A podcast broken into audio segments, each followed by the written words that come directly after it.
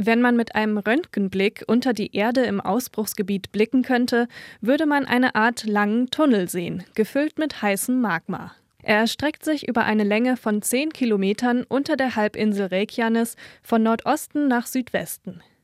Statt mit einem Röntgenblick schauen Vulkanologen auf die Erdbebenaktivität, um einen Einblick in die Vorgänge unter der Erde zu bekommen.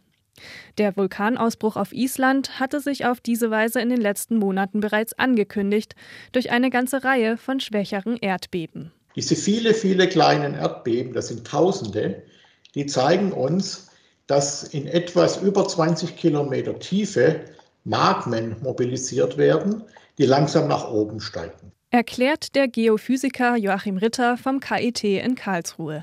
Er betreibt selbst Erdbebenforschung in Vulkangebieten wie beispielsweise der Eifel. Ein Teil des großen Tunnels hat sich nun einen Weg an die Erdoberfläche gebahnt, in Form eines etwa vier Kilometer langen Spalts.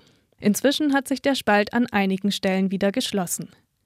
Noch sei schwer abzuschätzen, wie sich die Lage weiterentwickelt, meint Vulkanexperte Joachim Ritter. Es gibt alle möglichen Szenarien, die jetzt passieren können. Es kann sein, dass so eine Eruption innerhalb einer Stunde aufhört und dann nach und nach das Magma abkühlt und einfach fest wird in der Erde.